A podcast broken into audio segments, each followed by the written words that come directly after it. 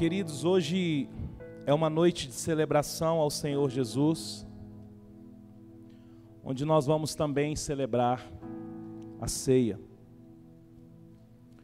Na mensagem de hoje eu quero falar sobre o quanto temos clareza sobre quem nós estamos adorando. O quanto de fato os nossos olhos foram abertos e conseguimos enxergar com clareza os nossos dias. O quanto de fato fomos curados, libertos e estamos no caminho certo. O quanto de fato estamos ouvindo a voz de Deus. Então leia comigo o verso 46. E foram para Jericó. Quando Jesus saía de Jericó juntamente com seus discípulos e numerosa multidão, Bartimeu, um cego mendigo, filho de Timeu, estava sentado à beira do caminho. E ouvindo que era Jesus o Nazareno, começou a gritar.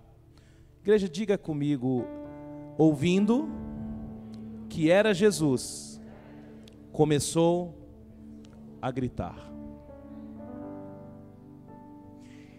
E ele gritava: Jesus, filho de Davi, tenha compaixão de mim.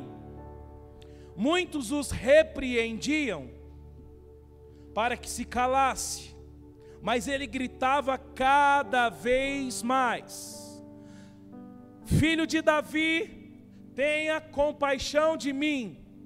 Jesus parou e disse: Chamem o cego.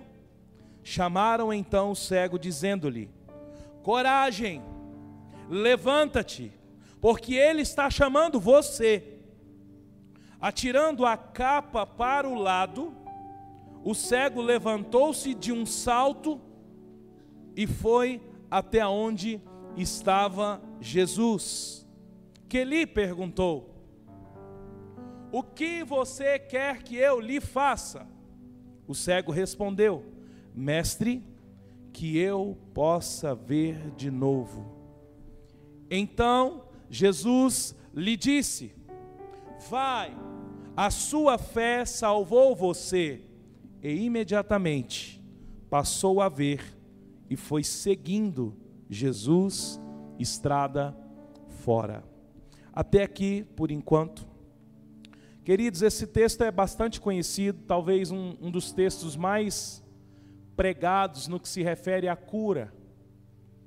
Jesus curou alguns cegos, mas esse texto aqui é o texto mais comentado nas canções, comentado por pregadores, comentado sobre em reuniões de oração, sobre a importância do clamor. Marcos fala de um homem que era cego e vivia à beira do caminho. Você pode dizer comigo, à beira do caminho. E ele vivia à beira do caminho pedindo esmolas.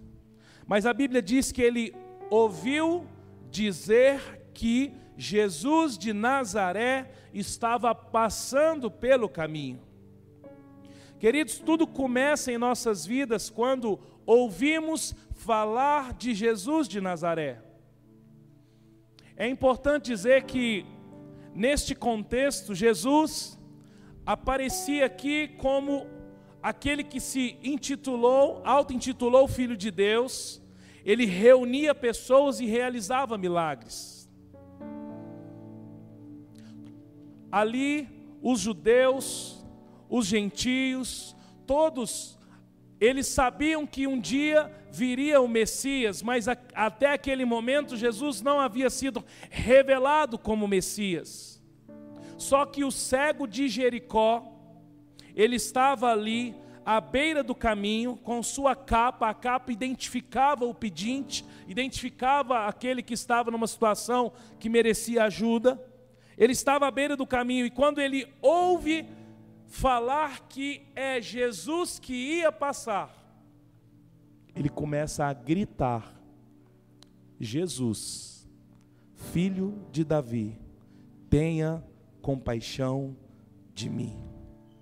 Queridos, quando ele começa a dizer Jesus, filho de Davi, ele estava publicamente declarando que ele já o reconhecia como Jesus, aquele que deveria ser o Cristo. E a Bíblia diz que ele gritava. E quando ele gritava, a Bíblia também diz que os que estavam próximos o repreenderam. Do tipo, para com isso. Mas é interessante, irmãos, que um cego, pedinte, numa condição de ser repreendido, era alguém da sua autoestima lá embaixo, que não tinha voz, não tinha condições nem de se apresentar no meio de, uma, de um povo. Então, o esperado era que quando alguém dissesse para ele: Ei, não atrapalhe, era que ele realmente não atrapalhasse, por sua condição de cego e de viver de esmolas. Mas a Bíblia diz que quando eles o repreenderam, ele começou a gritar mais alto ainda: Jesus, filho de Davi, tenha compaixão de mim. E alguém diz para ele: silêncio, Jesus, filho de Davi, tenha compaixão de mim. Queridos, eu e você, antes de sermos alcançados por Jesus, primeiro, nós ouvimos falar dele. Tudo começa quando nós ouvimos falar de Jesus. Eu nasci num lar católico, onde tinha ali as menções religiosas, mas não tinha o um ensino do Evangelho tinha menções de passar diante de uma igreja, fazer o sinal da cruz. Tinha menções de quando as coisas apertavam, se prostrar diante de uma imagem e rezar. Mas para mim, até aquela época, Jesus, Santo X, Santo Y, Deus, Santa Fulana, era tudo igual. No meu entendimento, eram seres re, é, seres de autoridade religiosa. Jesus, ali numa cruz, tadinho, morto cruelmente, o outro santo com a carinha bem, a outra santa, eram todas figuras religiosas. E a gente cresceu dentro desse ambiente. Quando as coisas apertavam, na escola, qualquer situação, faziam rezas, meu Deus, meu Deus. Mas um dia na minha adolescência, eu vi alguns jovens falar de Jesus, falar que Jesus era a porta, Jesus era o caminho, Jesus era o Filho de Deus, e aquilo começou a mexer com a minha, com a minha cabeça jovem, no sentido de um temor, de um temor, de entender: olha, essa coisa é séria, não pode brincar. E eu me lembro que um dia um amigo estava lá brincando com a gente, turma de 15, 16 anos, ele, não, eu preciso ir embora que eu vou para a igreja. E eu falei para ele, Ronaldo, esse negócio de igreja funciona, cara? Cara, funciona, se você tiver fé, é bom para sua vida. Cara, por exemplo, eu estava desempregado aí, ó, fui para a igreja, nossa, Jesus me abençoou, cara, estou trabalhando, é bom demais. E aquilo ficou assim, sabe? Eu olhava para ele, um cara tão massa, ele era tão massa, irmãos. Meu amigo até hoje. Tão, tão massa, tão descolado, tão com aquele papo de Jesus. Eu falei, gente, deve ter alguma coisa nisso aí. E aí de repente a turma lá da capoeira, da dança, dos entre aspas, os maloqueiros da época, falou assim: "Vamos na igreja, vamos". Irmãos, quando eu cheguei num culto como esse, o culto era aos sábados, culto semanal, lá no Conjunto Vera Cruz. Quando eu entrei, logo na porta tinha um senhor, todo suado, aquele calor, irmãos, teleternite. E ele já veio me dar um abraço, seja bem-vindo. Eu nunca tinha recebido um abraço. Eu falei, gente, esse negócio é diferente. Esse negócio é diferente. E aí aquele povo, aquele negócio, Na hora da adoração, todo mundo cantando, e aquilo já começou a entrar dentro do meu espírito, sem saber o que é. E eles cantavam, põe lá maior aí, Jorge. A, a honra. Errei o tom, puxa aí para mim. Isso. A glória, a força, a força e o poder. E o poder ao Rei Jesus. E o louvor, e o louvor ao Rei Jesus. E todo mundo com a mão levantando, chorando e cantava: A honra, a glória, a força e o poder ao Rei Jesus e o louvor ao Rei Jesus. E eu olhei para aquilo, irmãos, e eu falei: Meu Deus, que música linda, que música linda. E aí no outro domingo que eu fui, fazia amizade rápido, estava lá uma colega nossa, falei, tem como pedir aquela da honra novamente? Ela, não, aqui não, não, não é pedido não. Eu falei, não, que eu gostei daquela música. Eu acho que para ela, ela para mim, para mim evangelizar, Angelita, minha amiga, ela falou assim: "Não, mas eu vou conversar com eles, aí no outro domingo eles cantam". Irmãos, Jesus começou a ser mencionado a mim você acredita que alguém, aos seus 16 anos de idade, dentro de um lar cristão, no sentido católico, mas era tudo misturado, do santo, Jesus e Deus era tudo igual, tudo igual. Eram, eram chefes de religião, mas naquela igreja simples, num povo simples, onde eles choravam, homens, mulheres, jovens, crianças, chorando pastor pregava, chorava, chorava, falava sobre Davi, falava sobre o homem segundo o coração de Deus. No final da pregação, todo mundo chorando, feliz. E eu olhei para aquilo e falei: Eu quero esse Jesus. Eu quero esse Jesus. Eu não sei o que é, mas quando eu venho aqui, eu sinto algo que me dá vontade de chorar. E lá em casa continua, lá em casa continua. Até o dia, e numa reunião dessa, o pastor perguntou: alguém aqui quer aceitar Jesus publicamente? E a, e a gente só andava de turma, irmãos. Um cutucou o outro, falou: bora lá. Foi, bora. E nós fomos. E as pessoas abraçaram a gente e disse: agora você precisa fazer o curso de batismo. E nós fizemos o curso de batismo, nos batizamos. Demorei um tempinho para converter, irmãos. Que ele é complicado. Era complicado. Mas aí, depois de dois anos, um ano e meio que eu havia me batizado, eu ainda continuava na capoeira, continuava nas festas. Eu já tinha largado drogas, não mexia com isso. Um dia numa vigília, irmãos, duas horas da manhã, Deus tomou uma irmã, virou para mim e disse: Eis que o que você usa nos seus braços não é digno de mim. Eu usava uma corrente que era dente de boto, até contei para a Vera esses dias. Irmãos, é, essa, esse negócio ele não solta, ele é colado, principalmente para na luta ali a gente passar no adversário, machucar e tal.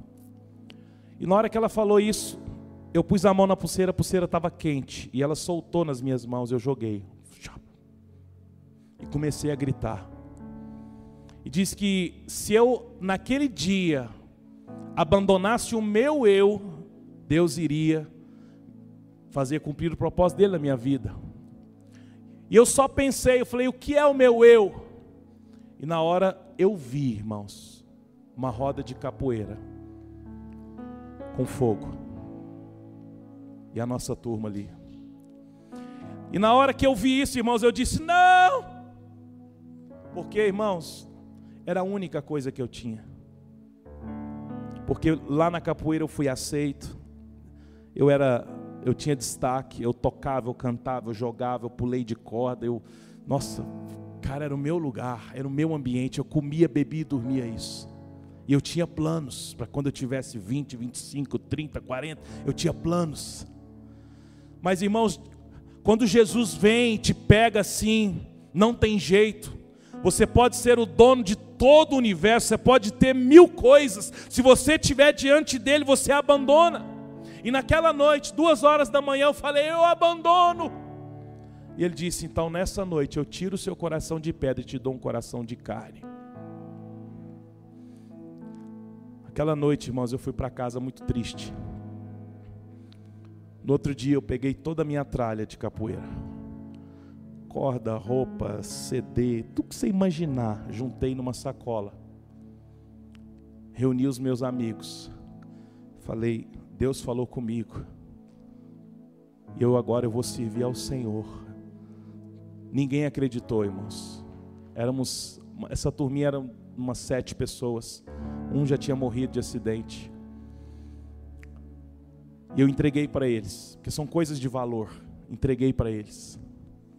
Irmãos, foi passando o tempo, um, largou, o outro largou, o outro largou. Hoje nós somos cinco pastores. Pastor no interior, pastor na Europa. Os meninos do conjunto Vera Cruz, que um dia encontrou Jesus. Então, o cego, irmãos, ouviu falar de Jesus. E quando ele ouviu falar que era Jesus que ia passar, ele entendeu que ele seria curado. E ele clamou e foi curado, através de um clamor, através de um, de um desejo de ser curado. A questão é que eu e você, nós muitas vezes nós não temos o discernimento que é Jesus que está passando nas nossas vidas ele crê e começa a gritar, e quando ele é repreendido, ele grita novamente e é curado. Deixa eu dizer uma coisa para você, para mim aqui nessa noite: nós não podemos parar nas vozes da multidão, porque as vozes da multidão é para nos impedir de nos achegar a Cristo. Nós não podemos ouvir a voz da alma, a voz da carne, a voz da religiosidade. Nós não podemos ouvir a voz do socialmente correto. Socialmente correto, ai, mas eu tenho vergonha. Ah, mas não fala isso. Ah, mas não fala, eu falo. Eu sou crente, eu sou cristão, eu me converti a Jesus Cristo. Eu era morto, eu estava como morto, porque Ele me tirou do império das trevas, me trouxe para o reino do Filho do seu amor. Então eu grito sim. Mas muitos de nós não temos coragem de gritar e gritar aqui não está relacionado a emitir a voz. Gritar aqui está relacionado a ter uma vida gritante diante dele. Quem está entendendo, diga amém. Jesus para, irmãos. Ele parou e fez o seguinte: traga o cego aqui. E aqueles que estavam mandando o cego parar de passar vergonha, foi lá e falou: Olha, olha, Jesus está te chamando, rapaz, levanta rápido. E a Bíblia diz que ele saltou, se colocou diante de Jesus. Jesus pergunta para ele: O que queres que eu te faça? Mestre, que eu volte a ver. A Bíblia diz que no mesmo instante ele foi curado, passou a seguir Jesus no caminho. Queridos, este cego foi curado imediatamente por um ato de fé. Só que eu quero ler agora sobre outro cego que está no Evangelho de Marcos, só que dessa vez, é, aliás, no Evangelho de João 9. Adianta umas páginas aí. João 9. Hum. A partir do verso 1. Esta foi a cura de um cego. Uma cura através de um grito, uma cura através de uma fé. Agora ouça, sobre a cura deste cego de nascença. João 9, verso 1. Enquanto Jesus caminhava, viu um homem que era cego de nascença. Diga comigo, cego de nascença. E os seus discípulos perguntaram: Mestre, quem pecou? para que este homem nascesse cego? Ele ou os pais dele? Jesus respondeu: Nem ele pecou, nem os seus pais, mas isso aconteceu para que nele se manifestasse as obras de Deus. É necessário que façamos as obras daquele que me enviou enquanto é dia, e a noite vem, quando ninguém pode trabalhar. Enquanto estou no mundo, sou a luz do mundo. Depois de dizer isso, Jesus cuspiu na terra, fez lama com a saliva, e com a lama untou os olhos do cego. Então disse ao cego: Vá lavar-se no tanque de Siloé. Siloé quer dizer enviado. O cego foi, lavou-se, voltou, vendo plenamente. Verso 8. Então os vizinhos, os que antes o conheciam de vista como mendigo, perguntou: Não é este o que ficava sentado pedindo esmolas? Uns diziam: É ele. Outros, não, mas se parece com ele. Um homem diz: Sou eu. Então lhe perguntaram: Como foram abertos os seus olhos? Ele respondeu: Veja só, irmãos. Um homem chamado Jesus fez lama, passou nos meus olhos e disse: Vá ao tanque de Siloé, lava-se. Então eu fui, lavei-me e agora eu estou vendo. Irmãos, agora aqui é um cego de nascença, porque aquele cego, o, de Jericó, ele disse que eu volte a ver, então eu preciso entender que um dia ele já viu, mas agora é um de nascença. E a primeira pergunta que os discípulos fazem é o seguinte: Jesus, quem pecou? Ele ou os pais para que ele nascesse cego? Jesus disse: nenhum dos dois. Ele nasceu assim para que se manifestasse nele. Para que manifestasse nele. Em quem, irmãos? No cego. A glória de Deus. Deixa eu dizer uma coisa. Toda enfermidade, toda maldição, tudo de ruim que veio para a sua vida é matéria-prima para manifestar a glória de Deus. Agora, esta glória de Deus não se manifesta assim do nada. Ela se manifesta baseada em algumas situações. E Jesus, quando chega diante daquele cego, o que, que ele faz, irmãos? Ele estende a mão e diz: ser curado. Foi isso, pastor Renato? Não, ele cuspiu na terra. Que modo estranho é esse, hein? Hã? Eu sei que é o Senhor Jesus, mas, pô, né?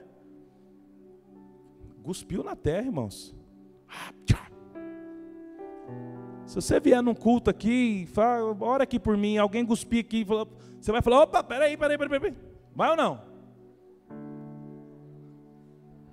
Hã? Justamente. Irmãos, Jesus cuspiu na terra, fez lama. Lama com quê? Com saliva e com terra. Então ele não cuspiu e passou, ele cuspiu, fez a lama, Espera aí. Mais uma vez. Vamos um pouquinho de terra aqui, Pedro. Agora tá bom. Vem aqui, cego. No olho dele. E disse a ele: Vá e se lave no tanque de Siloé. Queridos, a enfermidade, a tribulação, o dia mal, a perseguição, tudo aquilo que vem como afronta, as pressões, tudo isso é matéria-prima para manifestar a glória de Deus. Quando eu e você somos curados, se nós não somos curados, nós não deixamos manifestar a glória em nós. Quando eu e você não enxergamos, a glória de Deus não está sendo manifesta. Então, quando eu não sou curado, eu vivo enfermo, eu vivo prostrado, eu não busco a cura, minha vida não é transformada, eu não tenho uma transformação, a glória de Deus não está sendo manifesta. Agora, por pior que eu seja, Por pior que seja a enfermidade, a doença, o dia mau, a tribulação, a pressão, quando vem a cura, o que se manifesta é a glória de Deus em nós. Jesus agora usa sua saliva com terra, irmãos, passa nos olhos do cego, manda que ele vá até o tanque de Siloé. A Bíblia diz que o cego foi, se lavou e voltou o que? Vendo. Queridos, saliva e terra, nós precisamos reconhecer a nossa humanidade. O homem foi feito do que, irmãos? Hã? Do pó da terra. Então, quando eu olho para saliva e terra, eu preciso entender qual é a mensagem. A terra fala da nossa condição de formação. O homem foi formado do pó da terra. Mas somente quando Deus soprou o fôlego de vida é que se tornou o que? Um ser vivente.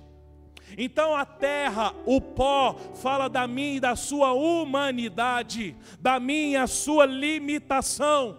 Jesus pega a terra, junta com o que? Com a saliva dele. A saliva dele vem da boca de um santo, a saliva fala da boca que professa a palavra. Então ele pega a palavra, junta com o pó da terra que não é nada e transforma em cura.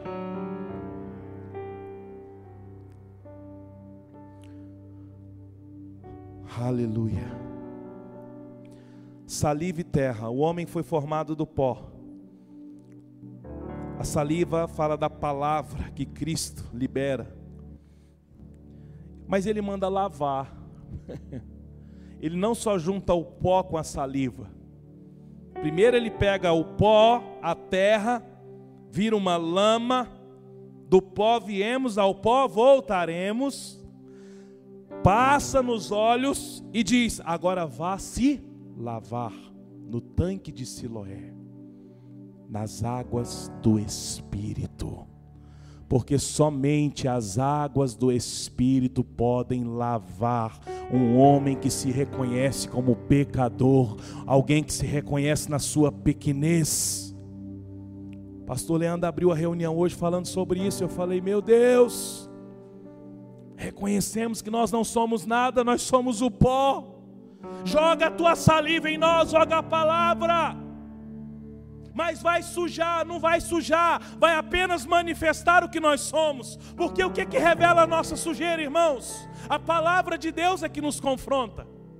A palavra de Deus é que nos revela como pecadores, como homens e mulheres frágeis, falhos só que quando eu vou para as águas no tanque de Siloé, quando eu vou para as águas do Espírito, eu chego lá com o pó na minha terra, com o pó nos olhos, a terra nos meus olhos, e eu mergulho naquelas águas, as águas vêm e me lavam, e eu volto a ver.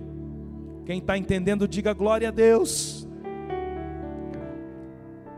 Então, queridos, existe cura, que você grita e Ele cura. Mas existem curas que é preciso se sujeitar, se submeter à saliva e à terra e se lavar.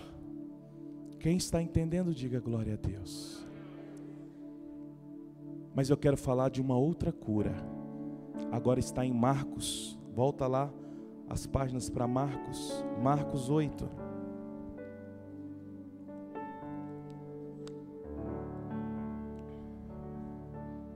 Marcos 8, 22.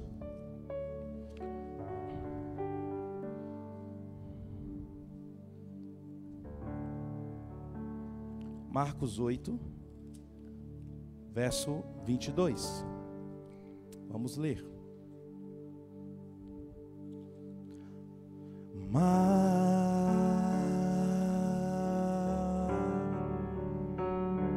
de ti você pode dizer isso? Cante a Ele. Mas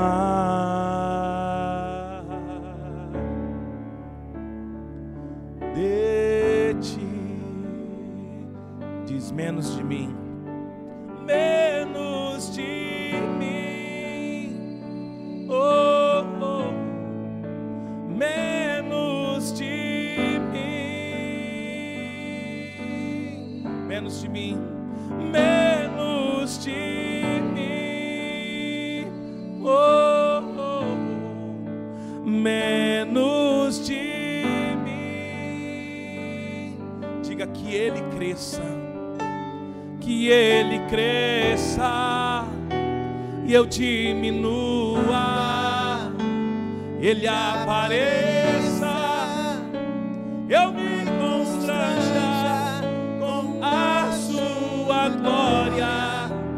todo Seu amor, infinita humildade, servo de todos os irmãos, que Ele cresça e eu diminua, Ele apareça, eu me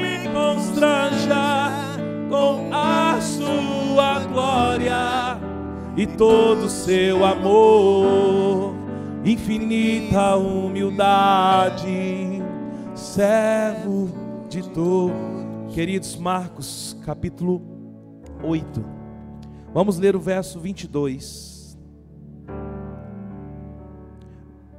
Então chegaram a Betsaida, lhe trouxeram um cego e pediram a Jesus que tocasse nele. Jesus, tomando o cego pela mão, levou para fora da aldeia. Diga comigo, levou. Pode dizer, levou para fora da aldeia. levou para fora da aldeia, então cuspiu nos olhos do homem, impôs as mãos sobre ele e perguntou: Você vê alguma coisa? O homem, recuperando a visão, respondeu: Vejo pessoas, mas elas parecem árvores que andam. Então Jesus novamente pôs as mãos sobre os olhos dele, e o homem, passando a ver claramente, ficou restabelecido e distinguia tudo de modo perfeito. E Jesus o mandou para casa, recomendando-lhe: não entre na aldeia. Queridos, deixa eu ler uma outra versão aqui, são apenas quatro versos no verso 22. Depois, Jesus e os discípulos chegaram ao povoado de Betsaida. Algumas pessoas trouxeram um cego e pediram para que Jesus tocasse nele. Ele pegou o cego pela mão, levou para fora do povoado, então cuspiu, passou a saliva nos olhos do homem, pôs a mão sobre ele e perguntou: Você está vendo alguma coisa? O homem olhou e disse: Eu vejo pessoas, elas parecem árvores, mas então, mas, mas parecem árvores, mas estão andando. Jesus pôs outra vez as mãos sobre os olhos dele. Diga comigo, Jesus pôs outra vez, outra vez, as mãos sobre ele. Desta vez o cego olhou firme e ficou curado. Aí começou a ver tudo muito bem. Em seguida, Jesus mandou o homem para casa e ordenou: não volte para o povoado. Queridos, nós falamos de uma cura que aconteceu através de um clamor, onde o cego clamou pela compaixão e a misericórdia de Deus e foi curado. Depois nós vimos Jesus curar outro cego, em que ele cuspiu na terra, fez uma lama, colocou nos olhos do homem e pediu para que o homem fosse no tanque de Siloé se lavar. Agora tem aqui um homem que é levado até Jesus. Quando ele chega ali no povoado, as pessoas trazem esse cego e diz: "Toca nele, Jesus" toca nele. E Jesus pega na mão do cego. Primeira coisa que ele faz, sair do povoado ou da aldeia. E quando Jesus pega na mão daquele homem, conduz aquele homem para fora, ele novamente, a Bíblia diz que ele cuspiu, passou nos olhos dele e diz: E agora, está vendo? O homem, eu estou vendo. Só que eu estou vendo, os homens aqui parecem árvores. Eles estão andando, estou vendo um monte de árvore andando. A Bíblia diz que Jesus colocou a mão novamente outra vez e disse: E agora? A Bíblia diz que o homem olhou firmemente e foi curado e começou a ver muito bem. Irmãos, é curioso.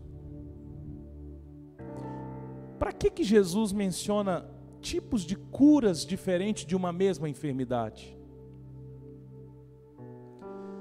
Será que existe aqui uma mensagem para nós, da nossa caminhada cristã, os tipos de cura que nós vamos encontrar? Porque, irmãos, um dia eu estava com o tornozelo inchado, machucado, e eu orei, ele sarou na hora. Eu já tive experiências de estar com uma dor de cabeça terrível, e orar e sanar na hora. Eu já vi milagres de pessoas com, com, com todo torto, bico de papagaio, coluna torta, se dobrar. Já vi processos de milagres de câncer, como o pastor Leandro. Já vi processos de, de, de milagres diversos. O Elks foi tomado por um fogo, foi queimado, o rosto dele caiu assim, ó, nós levamos ele para o hospital. E o médico falou lá, falou: daqui uns dias você volta. Mas isso aí vai ficar muita marca. Com sete dias ele tirou a atadura, um rosto igual de neném, irmãos. Uma pele de neném. Mas por que que a um Jesus simplesmente diz: Sua fé te curou?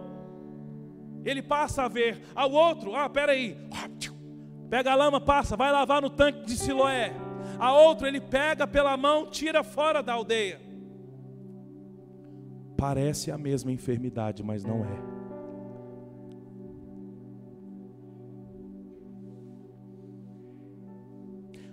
Às vezes você está querendo resolver o seu problema só no clamor e não vai resolver no clamor.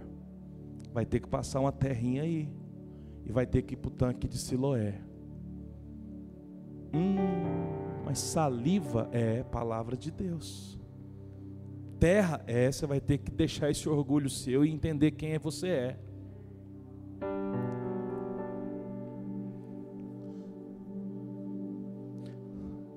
Talvez você está tentando resolver esse problema seu aí, simplesmente se sujeitando a, a ter terra no, nos olhos, a se lavar, mas você vai ter que sair da aldeia para ser curado. Queridos, quando Jesus pega na mão desse homem, o leva para fora, Jesus estava já apontando para aquele homem o que seria necessário para que ele continuasse a sua vida.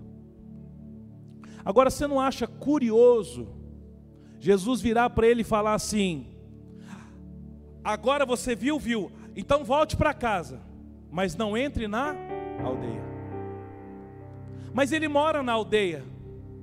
A casa dele era no povoado. Jesus estava dizendo para ele, queridos, nós precisamos discernir os ambientes onde nós transitamos. Não é uma relação de ambiente físico. Não tem demônio na parede da sua casa. A parede da sua casa é tijolo. Mas lugar fala de lar, e muitas vezes nós estamos vivendo em ambientes, não importa se é numa casa, num apartamento ou numa chácara, entenda, ambientes que nós precisamos sair deles para sermos definitivamente curados, e mais, para que possamos ver claramente. Ambientes de incredulidade, ambientes que foram amaldiçoados, ambientes de orgulho, ambientes onde nós nos submetemos a uma religiosidade. Nós precisamos sair deste lugar. Agora a notícia boa é que Jesus passou pela aldeia. Lhe trouxeram um cego e pediram para que lhe tocasse. Só que Jesus não toca, Jesus pega na mão. Então, aqui, irmãos, nós estamos nessa noite. Diante de Jesus. Pode ser no clamor, pode ser no, no cuspe com terra, mas pode ser também que Ele segure a sua mão e te conduza para fora de ambientes ambientes que você entrou e tem te impedido de enxergar. Aí você leva uma vida o que? Religiosa, baseado naquilo que você ouviu dizer, repete coisas que nem sabe o significado, fala palavras do evangeliquez, como se ser evangélico fosse um segmento. Não, irmãos, nós não estamos aqui para ser evangélico, nós estamos aqui para se tornar filho de Deus, sujeitos, subordinados a Cristo. Cristo tem uma mensagem. A mensagem de Cristo foi apontar o Pai. Então nós entramos nessa mensagem de Cristo, estamos conectados com o Pai e nós pros, nós continuamos, nós vamos prosseguir, prossigamos neste caminho de anunciar o Pai, anunciar o evangelho. Só que na vida cristã eu achava, irmãos, que no dia que eu me batizei, que no dia da minha vigília lá, que eu entreguei a vida para Jesus, estava tudo resolvido. Não está. A vida cristã é uma caminhada. E você vai chegar aos 40 anos de cristão e você vai ver que precisa levar uma terrinha nos olhos, você precisa sair de ambientes então não é a quilometragem, é o tempo de vida cristã, não é o cargo eclesiástico, não é o tamanho da sua Bíblia, não é o tamanho da sua voz, da sua roupa. O que diz é o quanto esse coração aqui se prostra diante dele todos os dias. Esta foi a mensagem dele. Jesus de Nazaré está passando por este lugar. E eu vou dizer uma coisa para você, eu quero ver. Eu quero ver. Interessante que esse último cego, irmãos, primeiro ele, quando Jesus põe a saliva nos olhos dele, ele passa a ver. Jesus pergunta para ele: Está vendo? Ele diz: Sim, mas homens como árvore. Jesus põe a mão outra vez. Jesus é muito bom, irmãos. Jesus não desiste de mim, de você. Ele quer tirar todas as lentes, lentes religiosas, lentes espirituais. Você foi condicionado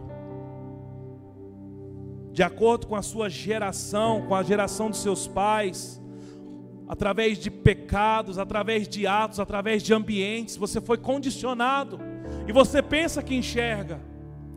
Se nessa noite você reconhecer que você tem enxergado homens como árvores, ou seja, está turvo, eu não estou conseguindo ver plenamente aquilo que Deus quer, Ele vai estender a mão novamente até você ver tudo, tudo, tudo que precisa ver. Só que se prepare. A última fase dele é não volte para o seu lugar. Não volte para o mesmo lugar. Nós precisamos mudar de vida, irmãos. Precisamos abandonar essa religiosidade, abandonar a vida evangélica e viver uma vida com Jesus de fato não uma vida ligada a uma igreja, uma denominação, ligada a pessoas, dependendo de oração de fulano, de revelação de ciclano. Ah, porque o pastor falou é de Deus. Não, irmãos. Cuidado. Não entra nessa não.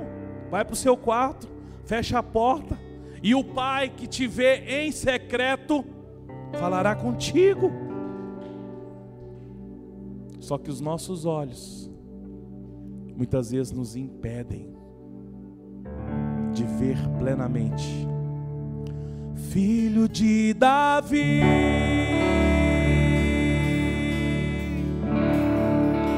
tem compaixão de mim. Toca. Meus olhos. Faz as escamas cair, cair. Oh.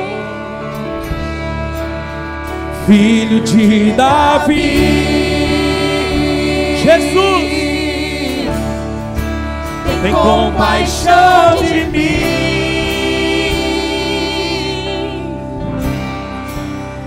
Toca nos meus olhos. Faz as escamas cair, cair, cair. Filho de Davi, tem compaixão de mim. Tem compaixão de mim.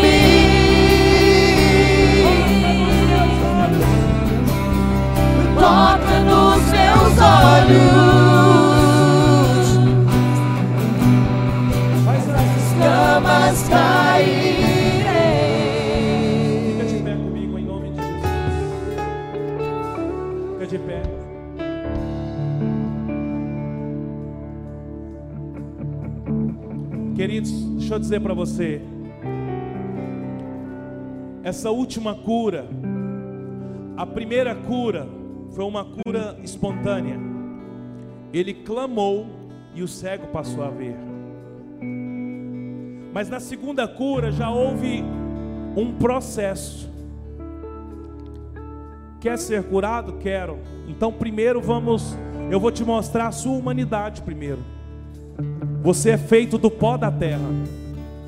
Terra. Você é feito do pó da terra. Só que se eu liberar a minha palavra sobre você, junto com esse pó, e você se lavar no tanque, você vai ficar curado. Você topa? Topo. Então leva o pó, leva a saliva e vai se lavar.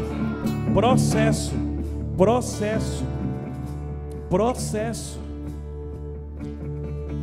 Agora a terceira cura fala de um homem que foi levado a Jesus numa expectativa. Jesus toca nele para ele ser curado. Jesus falou: Não. Primeira coisa, vamos sair daqui para conversar. Pega na mão dele, sai da aldeia, do povoado, passa saliva nos olhos dele e diz: E agora, tu enxergas? Eu estou enxergando, mas mais ou menos. Jesus novamente põe a mão sobre ele e diz: E agora, tu enxergas? Queridos, quando eu e você sub, nós nos submetemos ao processo da cura, a cura vem da forma correta.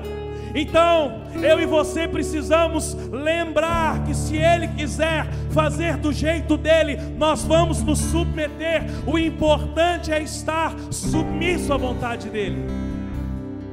Se quiser vir com saliva, vem. Se quiser me tirar da aldeia para me mostrar, me tira. O que eu quero é voltar a ver.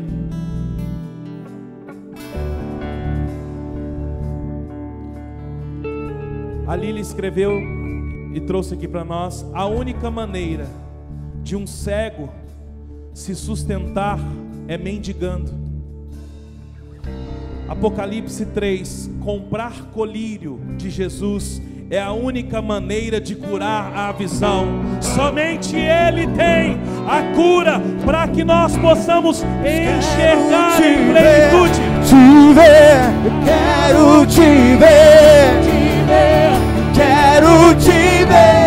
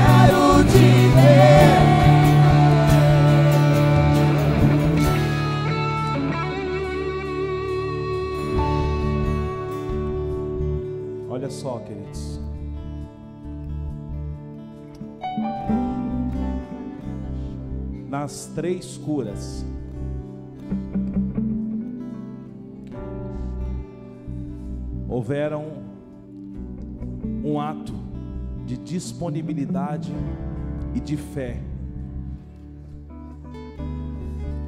porque somente eles sabiam os prejuízos de viver sem enxergar. Queridos, esses textos não estão descritos nos evangelhos, para que nós possamos ler e achar bonita a atitude do cego. Não. Esses textos são para apontar para mim e para você os caminhos de uma cura. Todos os caminhos vão passar por Jesus. Porém, a diferença deles é o processo no qual você se encontra. Somente Ele tem o colírio, que é a palavra dEle, é a palavra dEle. Então, eu gostaria que apagasse essa luz do altar. Minuto. Você que quer ter uma atitude dessa, para que Deus possa abrir os seus olhos espirituais, vem aqui à frente para você se relacionar com Jesus. Agora, se vai ser com cuspe, se vai ser com a mão, é você e Ele. Esse tempo aqui agora é seu. Esse tempo é seu. Flua, você e Ele. Ele te trouxe aqui nessa noite. Converse com Ele. Veja se você precisa sair da aldeia. Deixa fluir você e ele aí agora.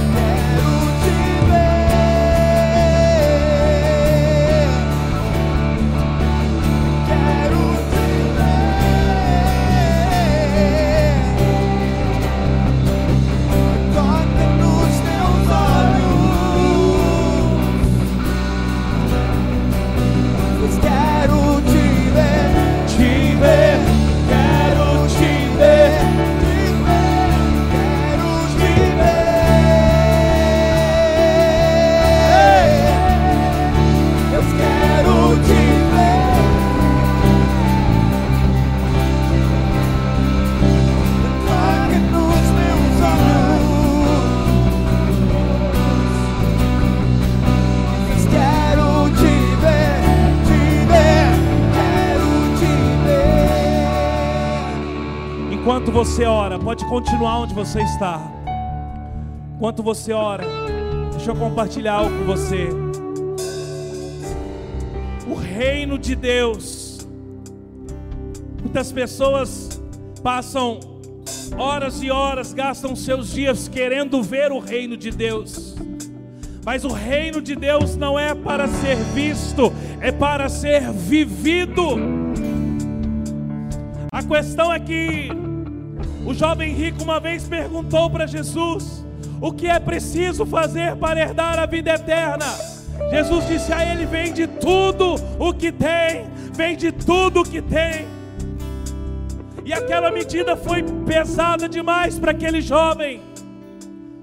Eu e você precisamos entender que nós só vamos ser participantes do reino se entrarmos no lugar de renúncia. Renúncia. Não queira simplesmente ver o reino. O reino não é para ser visto, o reino é para ser vivido. Qual é o seu nível de renúncia? Renuncie agora. Renuncie agora aquilo que ele disser a você. Renuncie. Não volte para a aldeia. Não volte para a aldeia.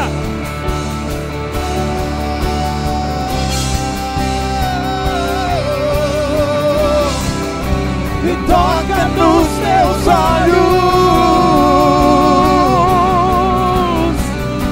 eu quero te ver, te ver, quero te ver,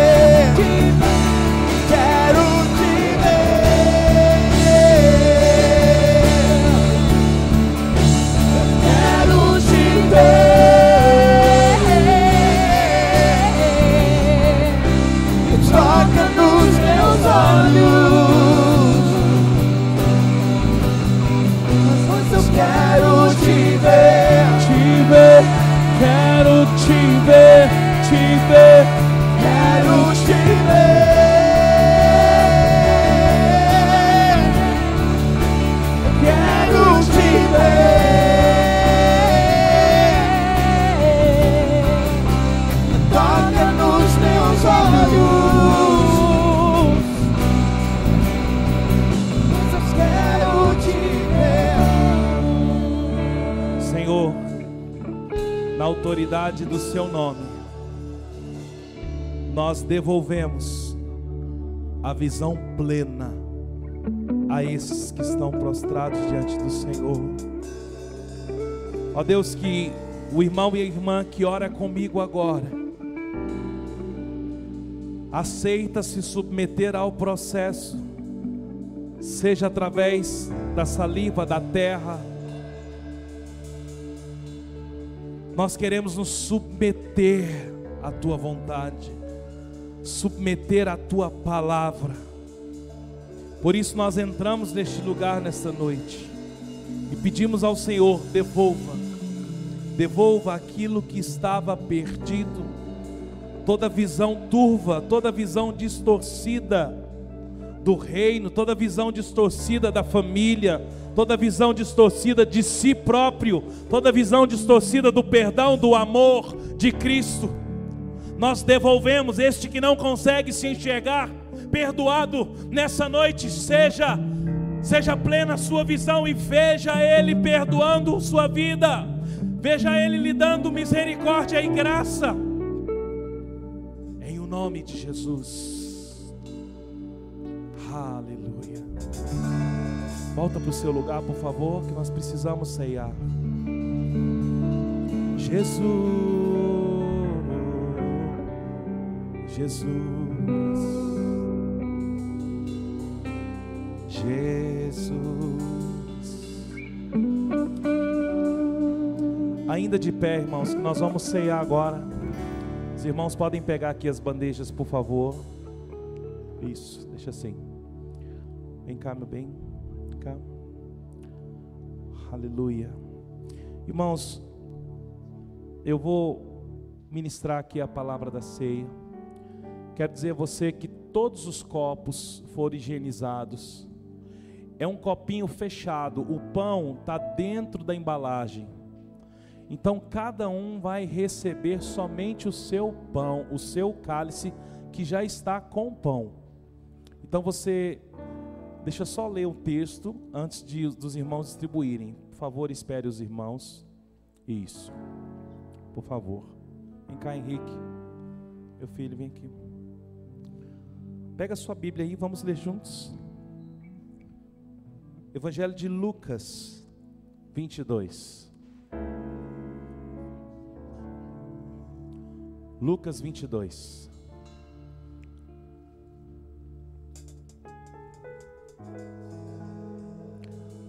O verso 14 diz: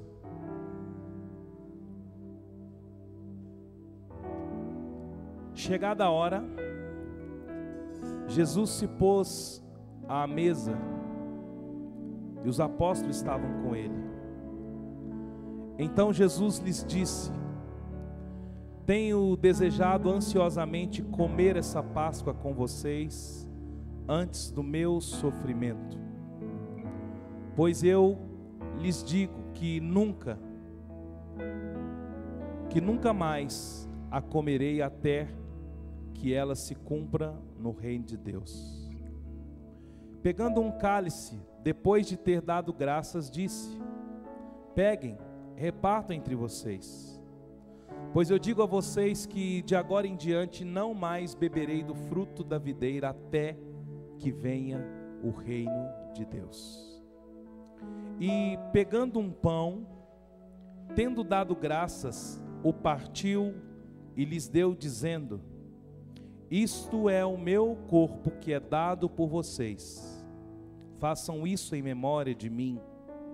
Do mesmo modo, depois da ceia, pegou o cálice e disse: Este é o cálice da nova aliança no meu sangue, derramado por vocês.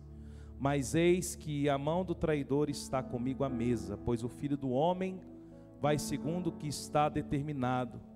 Mas ai daquele por quem está sendo traído. Irmãos, O nosso entendimento da ceia é que a ceia ela é do Senhor, ela não é do ministério. Mas nós entendemos que a ceia é para aqueles que compreendem. A ceia não é para os aptos. Porque se todos nós aqui nos candidatarmos numa aprovação ou não do Senhor, nós seríamos reprovados. A ceia não é para os santos. A ceia é para os arrependidos. A ceia é para aquele que entende que ao participar do corpo e do sangue, ele se torna um com o Senhor. Eu não posso enxergar a ceia de maneira leviana. A ceia não é um momento de fortalecimento espiritual. Você se fortalece espiritualmente é no dia a dia. A ceia é uma celebração daquilo que você compreende da seriedade que é participar do corpo e participar do sangue de Jesus. Então nós queremos pedir para que você que compreende, você que conhece a sua aliança com o Senhor, é o momento de você participar conosco. É o momento de nós orarmos pelo pão nos fazermos um com Ele na, no corpo e um com Ele no sangue. Eu vou pedir a equipe para passar, por favor, enquanto Jorge canta uma canção e nós vamos orar já já. Por enquanto você nos aguarda para cearmos juntos.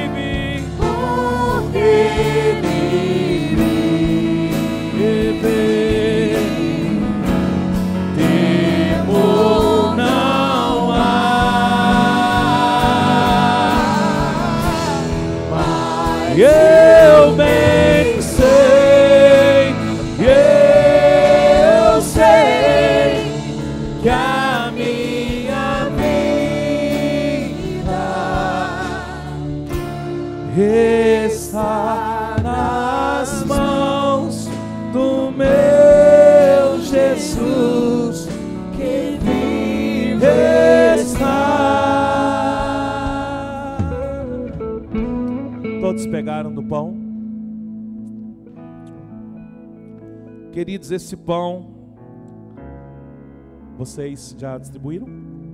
Agora pode aguardar aí no cantinho. Isso. Vamos orar juntos, tá? Se já distribuiu, põe aqui, por favor, as bandejas.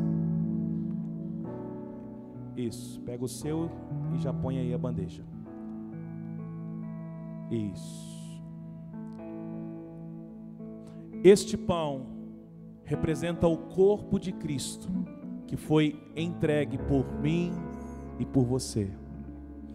Quando Jesus pegou o pão, partiu e disse aos discípulos: Este é o meu corpo, que foi entregue por vocês na cruz. A Bíblia diz que da mesma maneira, ele também levantou o cálice e disse: Este é o sangue da nova aliança. Queridos, o que está na sua mão aí é uma representação do sangue de Jesus que foi derramado na cruz por mim por você. Então, naquele momento em que nós oramos aqui em guerra, declarando o sangue de Jesus sobre nós, estávamos espiritualmente dizendo que nós somos participantes do sangue derramado na cruz. Que eu e você possamos ter esta compreensão. Senhor, nós te agradecemos pelo teu corpo e pelo teu sangue. Entramos, Deus, nesta aliança através do sangue e o seu corpo. Nós somos participantes deste corpo. Somos participantes do teu sangue através da obra da cruz e nós celebramos ao Senhor por isso. Nós celebramos ao Senhor por isso. Celebramos a obra da cruz, celebramos a sua entrega, celebramos tudo que sofreu, o que suportou. Celebramos o seu amor para que hoje tivéssemos vida e fazemos isso em memória do Senhor. Amém. Você pode agora comer do seu pão, tomar do seu cálice. Durante a pandemia nós não estamos compartilhando. Você pode fazer isso.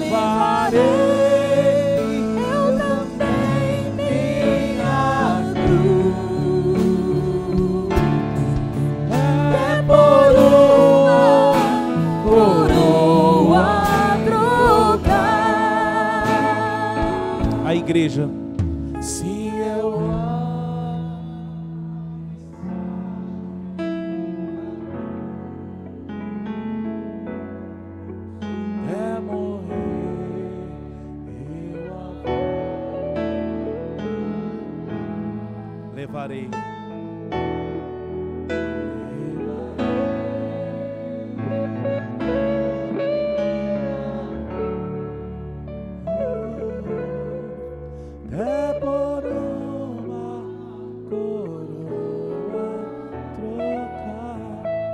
Pela última vez. Sim,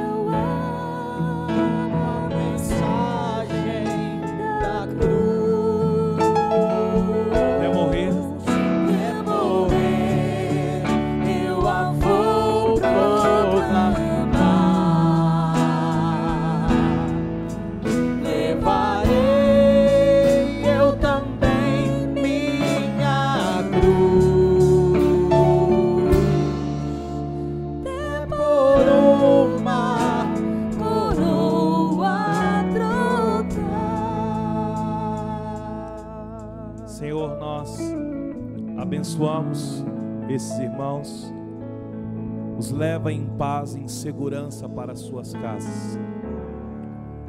Ó Deus, como foi orado aqui antes da palavra, como nós ministramos, o sangue de Jesus guarda todas as casas e todas as famílias.